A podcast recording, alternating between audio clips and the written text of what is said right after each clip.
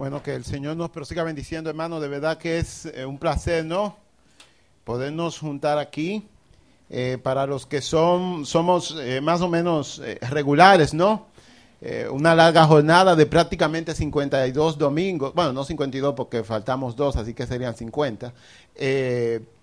pero es una razón más para agradecer al Señor, ¿no? Imagínense, trata de recordar enero. ¿Qué recuerda usted de enero? Nada. no, y, la verdad que usualmente es así y, es, eh, ¿verdad? Un problema, ¿no? Que tenemos nosotros y, algo que podemos ayudar, hacer para ayudar eh, nuestro ser, nuestra persona con ese problema, es precisamente eso, forzarnos a pensar, a recordar. Porque cuando nosotros hacemos ese ejercicio, nos damos cuenta de que Dios ha sido inmensamente, inmensamente bueno, prodigosamente bueno con cada uno de nosotros. El Señor te ha cuidado. Estás aquí hoy. Tienes un trabajo. O vas a tener un trabajo. Por fe, ¿no? Pero estás aquí, estás en salud. Tienes a tu familia, tienes a tus amigos. Y piensa, o sea, desde enero, ¿no? 300 y pico de días hasta hoy, Dios ha permitido que te levantes, que comas, que camines, inclusive hasta que peques y no te desde allá arriba. Dios es muy, muy, muy bueno, mi hermano. Y por eso es que nosotros, ¿verdad? Eh, eh, y si se te olvida, te lo recuerdo, nos juntamos aquí cada domingo a celebrar su bondad, a celebrar que Él es muy, muy bueno, siempre. Y bueno, como dice, como dijo Fausto, ya nosotros hoy precisamente damos, estamos dando final a una serie en la que duramos eh, cinco domingos con este sobre eh, perfectos y e perfectos imperfectos del Antiguo Testamento. Gente que, y yo pienso que quizás eso es lo, lo que más nos debe de quedar a nosotros de, todo lo que hemos hablado. Y si, si quieren les recuerdo los personajes, hemos hablado de Oseas, hemos hablado de Elías, hemos hablado de Sansón y de Daniel. Y si algo hay en común entre estos cuatro personajes y de quien vamos a hablar hoy, es que eran personas comunes y corrientes. No nacieron qué sé yo, con algo especial, ni nada por el estilo. De hecho, eh, eh, en el caso de, Oseas, el Señor lo llamó, no era que él estaba, sí, yo quiero que tú me uses, Señor, no, no, el Señor lo llamó. Pero también si hay un, ¿verdad? un factor común entre todos ellos es que estaban dispuestos a ser usados por Dios. Y eso yo pienso que es lo que debería impactar, ¿verdad?, nuestras vidas. Eh, hacernos pregunta, ¿qué tan dispuestos estamos nosotros a cumplir la voluntad de Dios? ¿Qué tan dispuestos estamos nosotros a que Dios cumpla su plan en nuestras vidas? Y hoy vamos a hablar de Ruth. Y la verdad es que Ruth, ¿verdad? Es un libro bien corto en el Antiguo Testamento, apenas cuatro capítulos, pero es una historia, una historia muy impactante.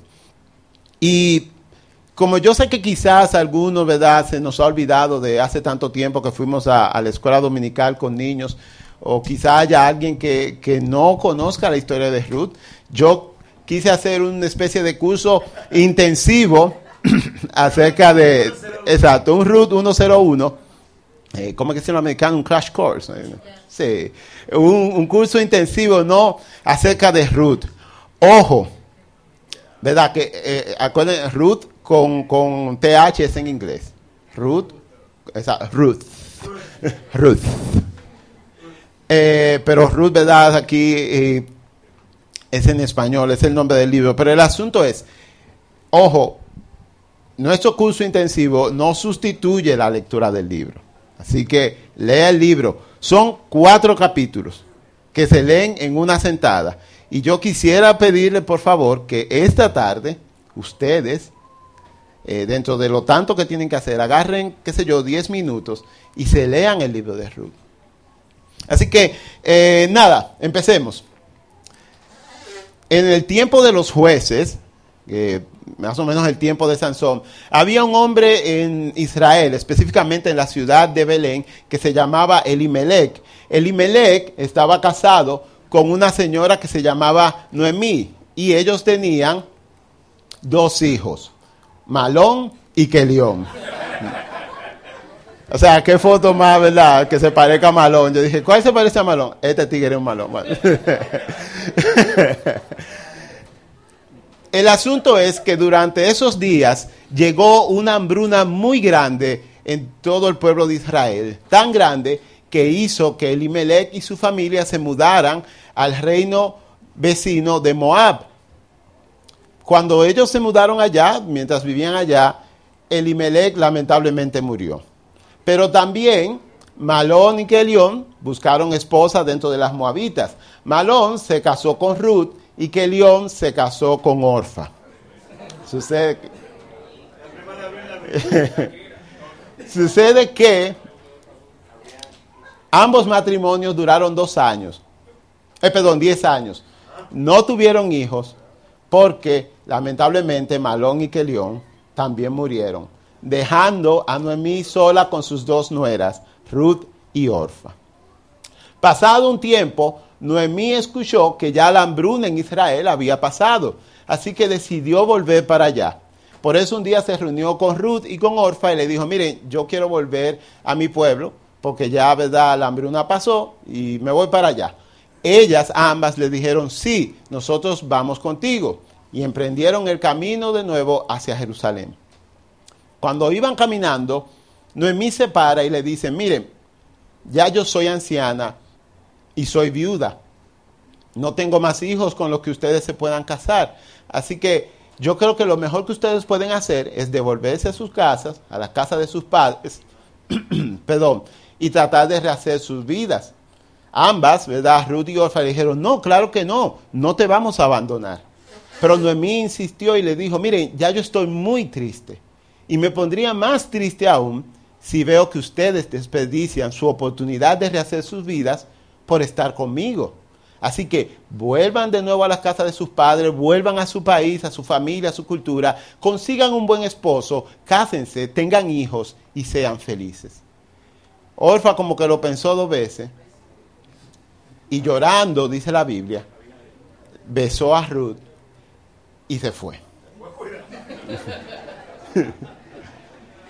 Cuando Noemí, sí, para que no volviera a cambiar de la idea.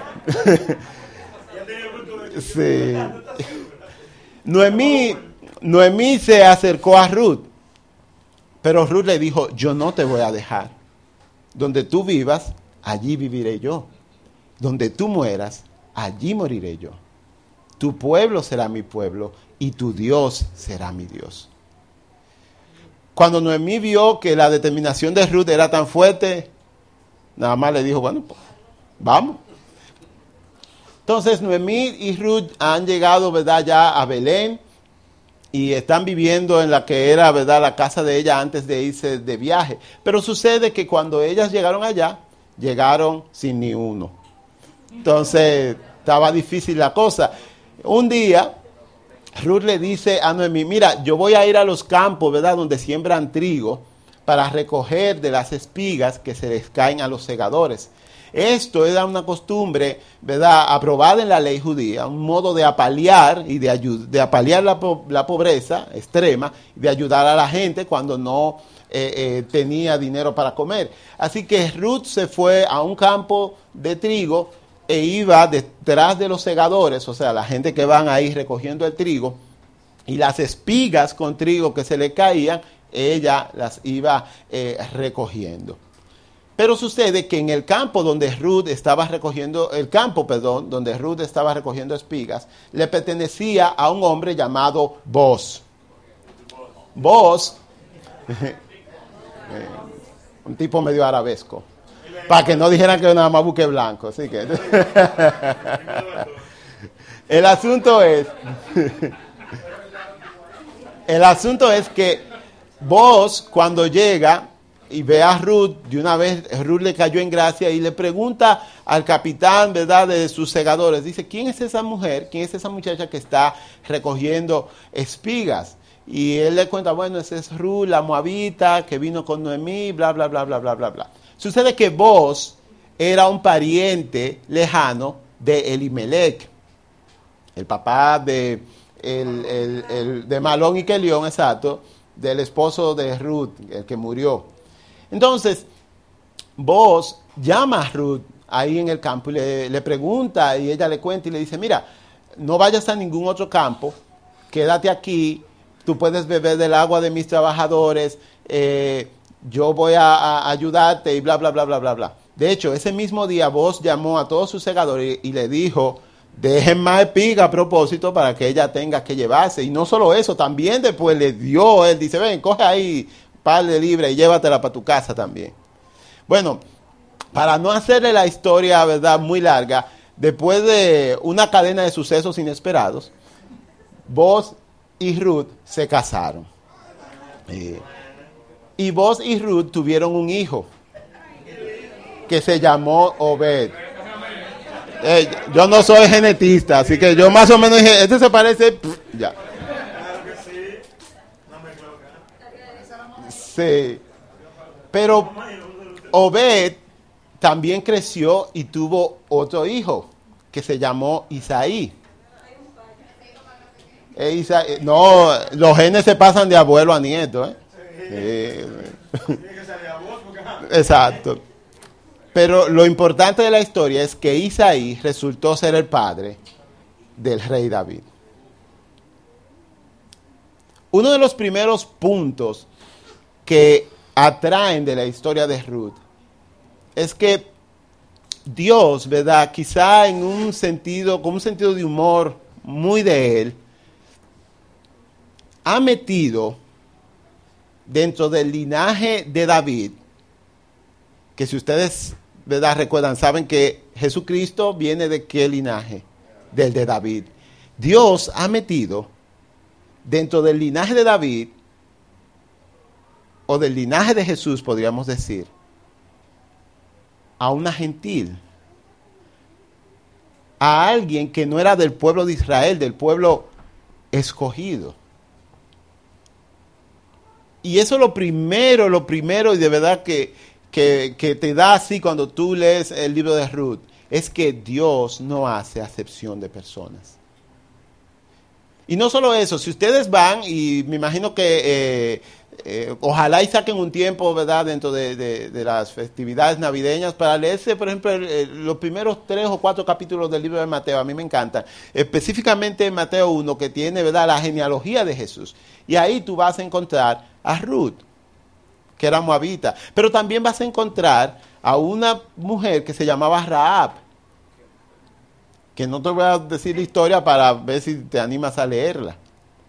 O sea, pero gente que no son, ¿verdad?, del pueblo escogido de Dios, dentro del linaje que va a traer al Salvador del mundo. Y la importancia que tiene eso es que para los judíos, en un momento ellos se creyeron que el asunto de ser el pueblo escogido era porque ellos eran lo bueno. Y tenían a las personas que no eran judías como animales, como perros.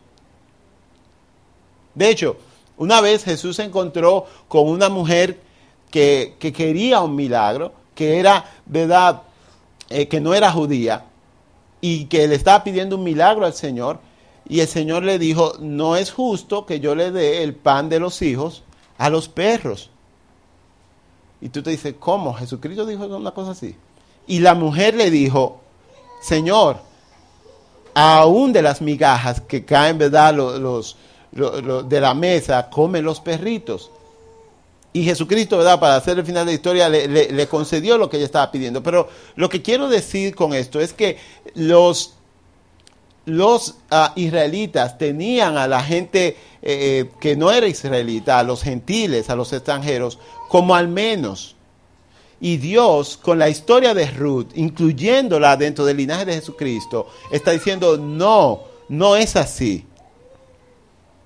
Yo no hago acepción de personas.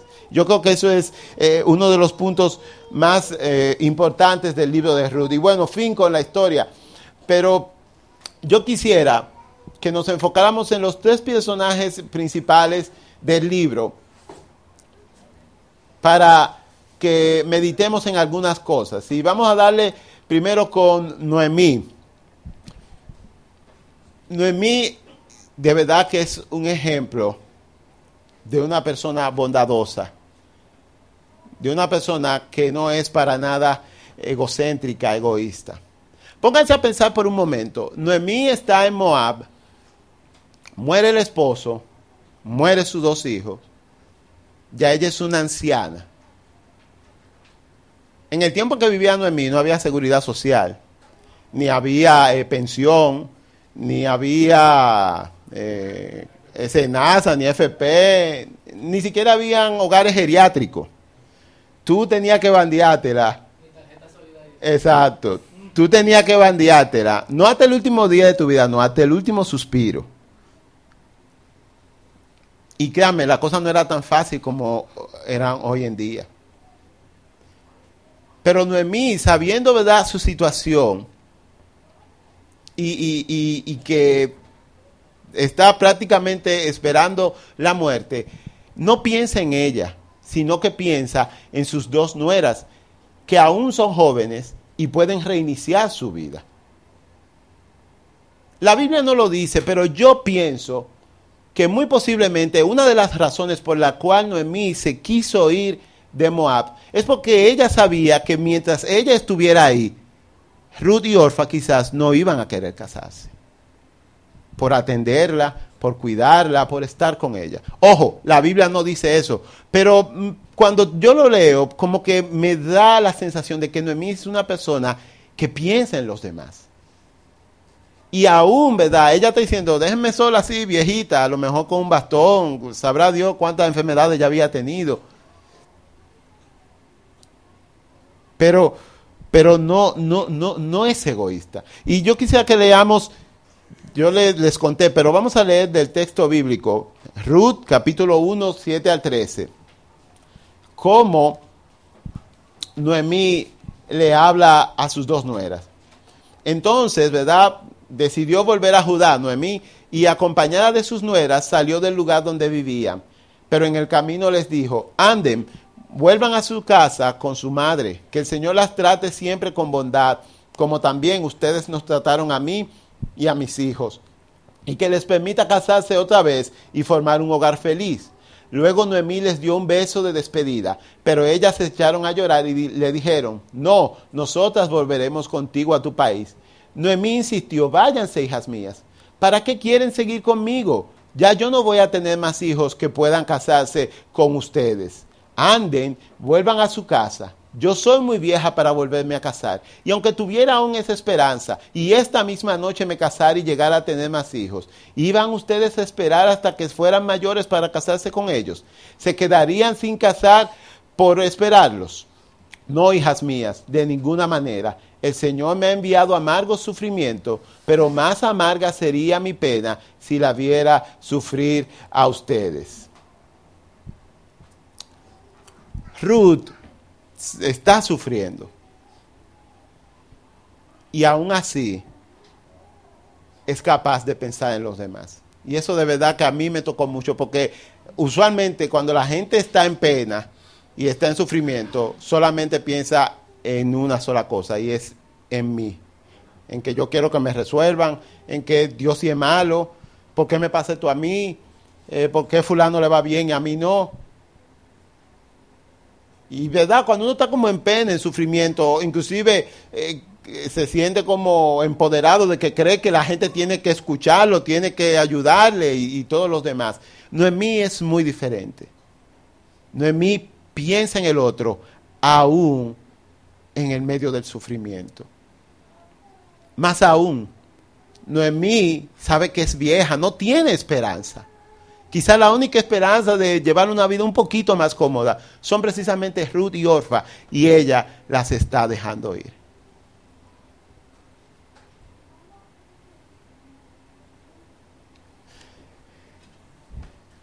Si seguimos leyendo el libro, vemos que no es un acto, ¿verdad?, que Noemí monta en ese momento, quizá para amarrarla más, como para engatusarla más. Ay, mira, como ella no dice que no vaya, no, pues vamos quedando. No, no, no. Noemí después, ¿verdad?, de que eh, después de, de, esos besos que leímos, lo que sigue es que Orfa, ¿verdad?, dice, bueno, sí, es verdad, déjame irme a reiniciar mi vida por ahí, eh, pero Ruth se queda. Y como contamos, Ruth y Noemí vuelven allá. Y si leemos, ¿verdad? No lo vamos a leer por falta de tiempo, pero si leemos en Ruth capítulo 3, ¿verdad? Los versículos de 1 al 4, nos damos cuenta que cuando se presenta la oportunidad, ¿verdad? De Ruth con voz y toda la historia, que les recomiendo que la lean para que de verdad eh, vean qué bonita es. En vez de, o sea, ya, piensen, ya Noemí tiene una sirvienta, entre comillas, que hasta sale a recoger comida Noemí solamente tiene que esperar que venga eh, eh, Ruth con la cepiga, molerla, lo que sea que hicieran, hacer harina y comérsela, y ya. Aún estando en esa situación, es Noemí quien empuja a Ruth para lo de el matrimonio con vos. Dando, ¿verdad? Una vez más ejemplo de generosidad.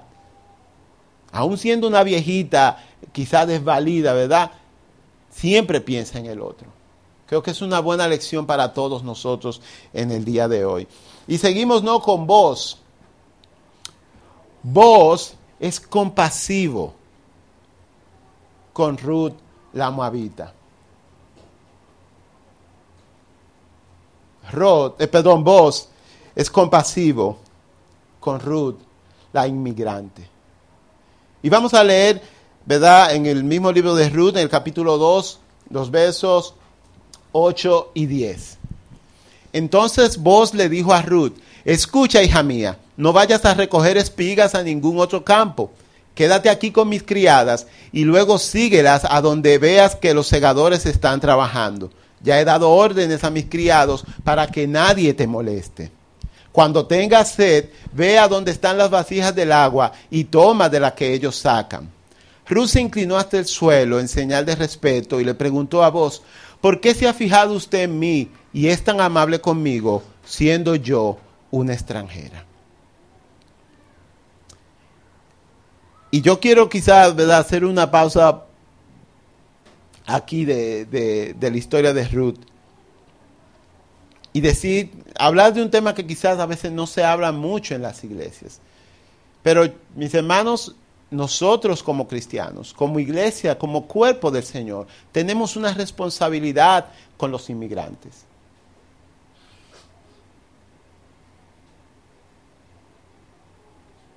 Y en estos tiempos, ¿verdad?, de tanto nacionalismo, entre comillas,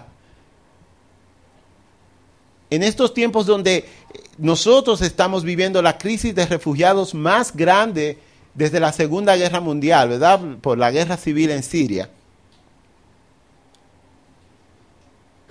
En vez de como haber un sentido, un sentir, mejor dicho, colectivo de la humanidad en recibir al refugiado, es todo lo contrario. Nadie quiere saber de refugiados. O sea, este año, lamentablemente, va a quedar en la historia, o sea, donde ganan propuestas de, isolación, de, donde, de, apartarnos ¿no? del mundo.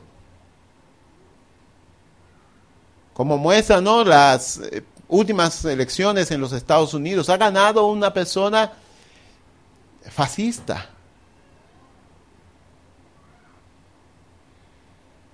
Y bueno, eso es en el mundo, pero miremos aquí en nuestro patio. Nosotros también tenemos un tema muy grande con la inmigración.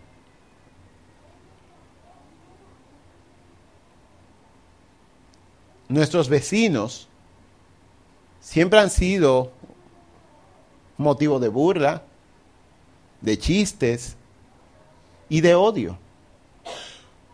Xenofobia, no queremos, no, no, no, ese haitiano, no. Por si ustedes, mis hermanos, no lo sabían o se les había olvidado, en la década del 1930, nuestro entonces presidente Trujillo cometió algo no corto de un genocidio. Los libros dicen que él mató quizá 8 mil, 10 mil, pero dígame usted en ese tiempo, ¿quién contaba? Y cuando digo 8 mil, 10 mil, me refiero a 8 mil o 10 mil personas haitianas. Y lo pagó a dólar. Exactamente. La un dólar por cada persona. La recompensa.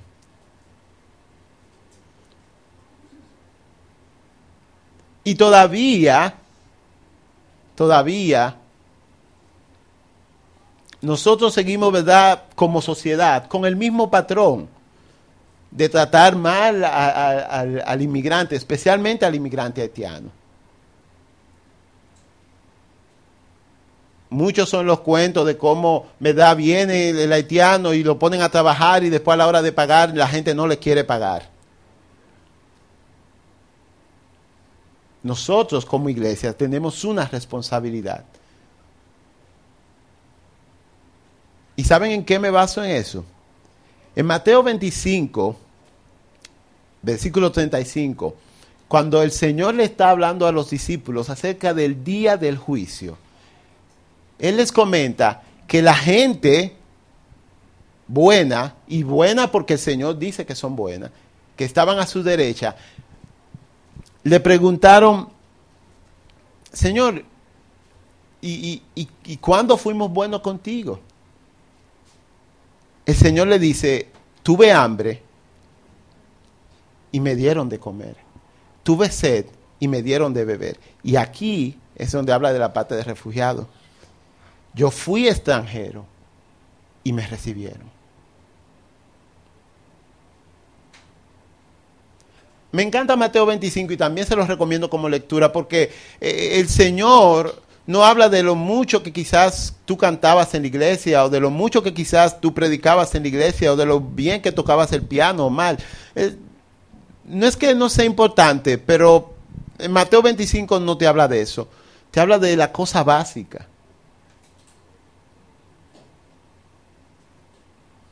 Vos tuvo compasión de una extranjera. Y yo pienso que nosotros debemos seguir su ejemplo. Y es fácil. Y les tiro una propuesta. Yo estoy seguro que en nuestra calle, en nuestro edificio, tiene que haber algún nacional haitiano. Y digo haitiano porque son los que más sufren, pero eh, eh, hay de otras nacionalidades aquí, ¿verdad? En nuestro país. Un inmigrante, cualquiera. Aunque tú ves que quizás tenga su vida resuelta, por lo menos tiene quizás una necesidad emocional. No está con su familia en estos tiempos, no en que a uno le encantaría estar con su familia. Ora al Señor a ver qué tú puedes hacer por la persona eh, que es inmigrante que está cerca de ti. Pero ora y sé proactivo. No, Señor, revélame y sigue tu vida como hay. No, no, no, sé proactivo. Piensa, escribe.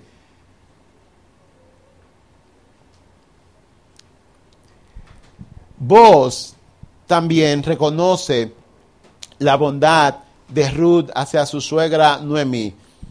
En el 11, en el, perdón, el verso 11 del capítulo 2 en el libro de Ruth, dice que vos les respondió, siguiendo la misma historia que, que acabamos de leer, sé muy bien todo lo que has hecho por tu suegra desde que murió tu marido. Y también sé que dejaste a tus padres y a tu patria por venir a vivir con nosotros, que éramos gente desconocida para ti. Ruth hizo un sacrificio muy grande. Porque de verdad, o sea, dejar, y no es como ahora, señores, ahora tú sabes el mundo entero y si te mandan para un país, tú sabes, o por lo menos tienes una muy buena idea de qué es lo que te va a esperar cuando tú llegues allá. En los tiempos de Ruth no era así. Exactamente, no había absolutamente nada, tú ni sabías, si, cuidado si yo llego con esta cuestión roja y eso es ofensivo y me mocha en la cabeza, antes de yo poder ni siquiera explicar que no sé lo que es. Pero hablaremos un poquito más sobre eh, la bondad de Ruth hacia Noemí ahora, precisamente que vamos a hablar eh, de Ruth. Ruth es compasiva con Noemí. La situación de, si la, o sea, la situación de Noemí era difícil, pero la situación de Ruth no era que era eh, fácil. O sea, Ruth estaba como quien dice, echando por la boda, por la borda, perdón, su oportunidad de reiniciar su vida. Por alguna razón ella no pudo tener hijos con, con, con su esposo. Así que eh, eso era muy importante en esos tiempos. Y ella, por lo que cuenta, ¿verdad? El libro, era una persona joven, así que tenía tiempo de reiniciar. Noemí no lo tenía. Pero Ruth, siendo también bondadosa y generosa, decide apoyar a Noemí. Decide poner sus intereses en un segundo plano y apoyar a Noemí. Leamos lo que dijimos ahorita en Ruth capítulo 1, ¿verdad? Del verso 16 al 17. Pero Ruth le contestó, no me pidas que te deje y que me separe de ti. Iré a donde tú vayas y viviré donde tú vivas. Tu pueblo será mi pueblo y tu Dios será mi Dios. Ese compromiso es que impacta, eh, ese compromiso de Ruth es que impacta a vos. Y rápidamente, dos cosas que me llaman mucho la atención de Ruth. Y es que Ruth siente el peso de la responsabilidad con sus padres, su madre específicamente. Porque aunque, ¿verdad? Quizá a algunos de nosotros nos, se nos haga difícil reconocer nuestras suegras son nuestras madres. Amén. Si no, yo sé que nadie va a decir, sabía que nadie va a decir amén. Cuando lo escribí dije, nadie va a decir amén. Pero, de que aquí está, nadie va a decir amén. La suegra, tu suegra, es tu mamá. Tu suegro es tu papá. Oh, pues cuando uno se casa, no, ¿qué es lo que dice la Biblia? Que se vuelven qué? Una sola carne. Así que Carmen Espinosa, la mamá de Maciel, es mi mamá.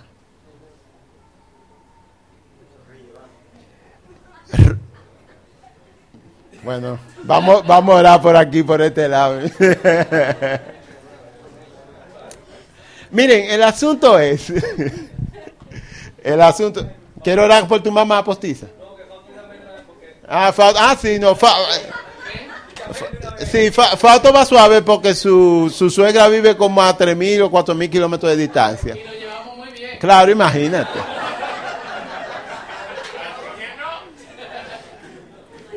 Cuando la suegra de Fato le está diciendo algo, Fato le pone un papel a la camarita. Oh, no se ve, no se ve. Que, oye, usted sabe que aquí se va la luz. Sí.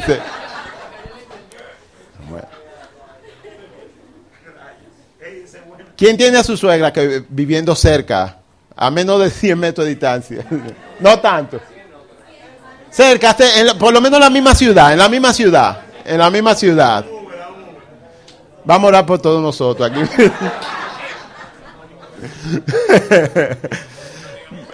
Mis hermanos, Ruth, eso está lejos. eh. Ruth entiende que ella tiene una responsabilidad con su mamá postiza.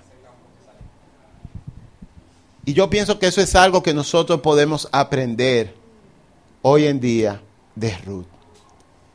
En Efesios 6:3, el apóstol Pablo, recordando uno de los mandamientos, ¿verdad? Dice, hijo, honra a tu padre y a tu madre. Y Pablo le pone así eh, como un comentario, dice, porque es el primer mandamiento con promesa. Y la promesa es, ¿quién se la sabe? Honra a tu papá y a tu mamá. Exacto. Honra a tu papá y a tu mamá para que te vaya bien y que tus días sean largos sobre la tierra. Mi hermano, mire, hacerse responsable de otra gente nunca es fácil. Ni de los hijos, ni, ni de nadie. Nunca es fácil. ¿Sabe por qué? Porque usualmente hacerse responsable de alguien significa anteponer las necesidades o deseos de ese alguien a los tuyos. Así que de entrada le digo, nunca va a ser fácil, pero hay que hacerlo. Es necesario. Ruth lo hizo. O sea, Ruth, Orfa lo pensó bien y dijo, conchale, sí. En ese pueblo, ¿quién me va a querer? Yo una viuda, por lo menos aquí, no sé, yo. Ruth sabía que ella era la única oportunidad que tenía Noemí, o mejor dicho, la única persona que Noemí tenía que se iba a hacer cargo de ella. Y Ruth, muy generosamente, pone sus planes, sus sueños, sus deseos a un lado y se queda para cuidar a su mamá postiza anciana. ¿Cuándo fue la última vez que tú hablaste con tu papá, con tu mamá? Pero no di que por teléfono, no, que te sentaste, que lo visitaste, que te preocupaste por ellos.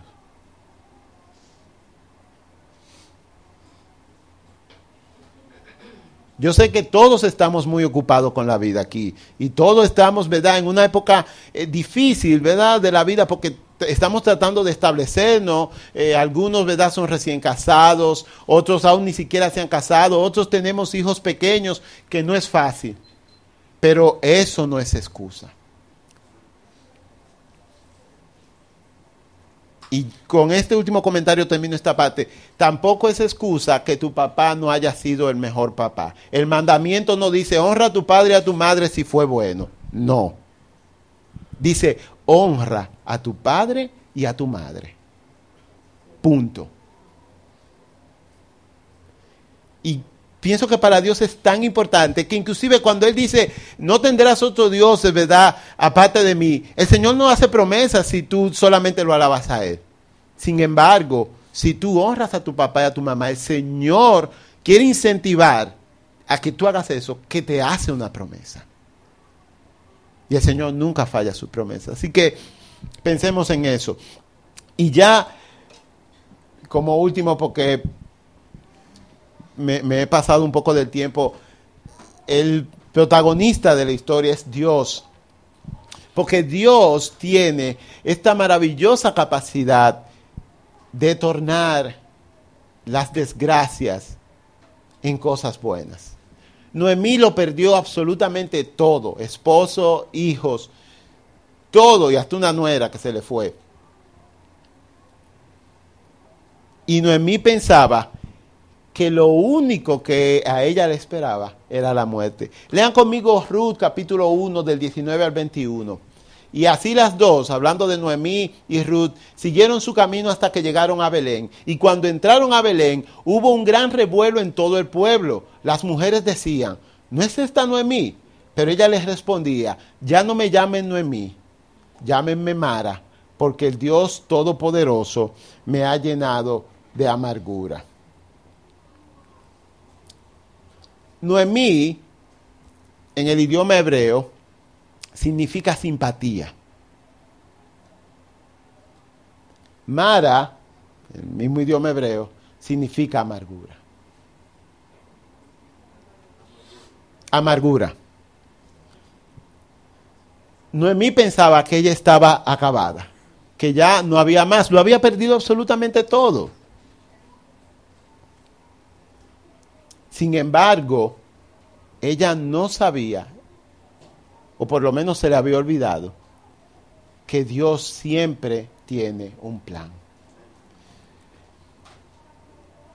En Ruth 4, ya al final del libro, los versos 14 y 16, dice, las mismas mujeres que se sorprendieron cuando vieron a Noemí, decían a Noemí, alabado sea el Señor que te ha dado hoy un nieto para que cuide de ti. Ojalá tu nieto sea famoso en Israel. Él te dará ánimo y te sostendrá en tu vejez, porque es el hijo de tu nuera, la que tanto te quiere y que vale para ti más que siete hijos. Noemí tomó al niño en su regazo y se encargó de criarlo. Al verlo, las vecinas decían, Les le ha nacido un hijo a Noemí y le pusieron por nombre Obed. Este fue el padre de Jesé y el abuelo, o de Isaí, en esa versión se llama Jesé, y el abuelo eh, de David. Mi hermano, Quizás, ¿verdad? No, nunca, no nos hemos sentido nunca como Noemí. O quizás sí, que todo ya se acabó. Que se rompió la cosita de darnos cuerda ahí atrás. Y ya no vamos para ninguna parte. Pero yo quiero recordarte, si estás en ese momento ahora, quiero recordarte de que Dios siempre tiene un plan. Y de que como dice la palabra, ¿verdad?, del Señor en Jeremías capítulo 29, versículo 11, Él tiene planes de bien y no de mal, para que tengas un futuro lleno de esperanza. Y si no estás en un momento difícil de tu vida, atesora estas palabras porque créeme, va a llegar. Lamentablemente es así. No es sí o no. La pregunta es cuándo. Hoy quizás en tu vida puede ser viernes, pero recuerda que el domingo viene. Y recuerda algo también muy importante, muy importante, perdón, para que haya domingo, tiene que haber viernes.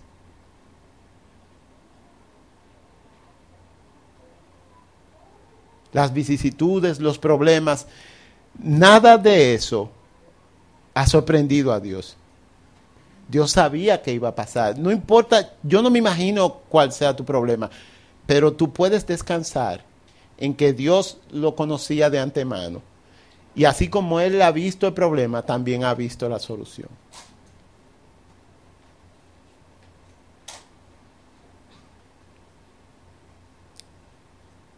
El problema, la situación difícil, entre muchas otras cosas que hace, es que saca a flote el verdadero yo. Y lo bueno de eso, ya sea un yo feo o un yo bonito, es que tú puedes verte a ti mismo. Y puedes aprovechar ese tiempo para pedirle al Señor que te ayude a cambiar. O puedes también aprovechar ese tiempo para reforzar, ¿verdad? Esas cosas que el Señor ha ido influyendo, poniendo en tu carácter a través del trabajo de su Espíritu Santo. ¿Por qué no oramos?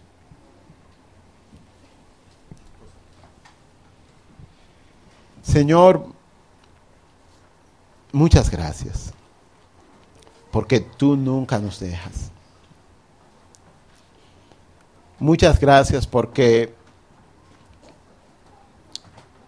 la historia de Ruth, entre las muchas cosas que nos recuerda y nos enseña, es que tú, Señor, siempre tienes un plan.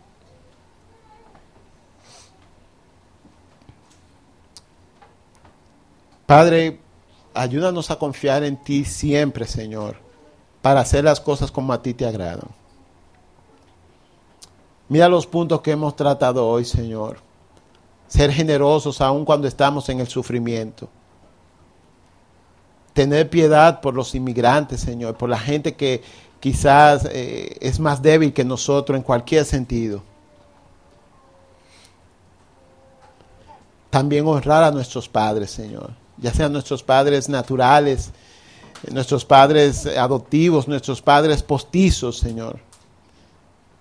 Tú esperas de nosotros que los honremos y que los cuidemos en, en, quizás la etapa más vulnerable de la vida, que es la vejez. Padre, ayúdanos a recordar, Señor, que el que está en ti siempre tiene esperanza. En el nombre de Jesús. Amén.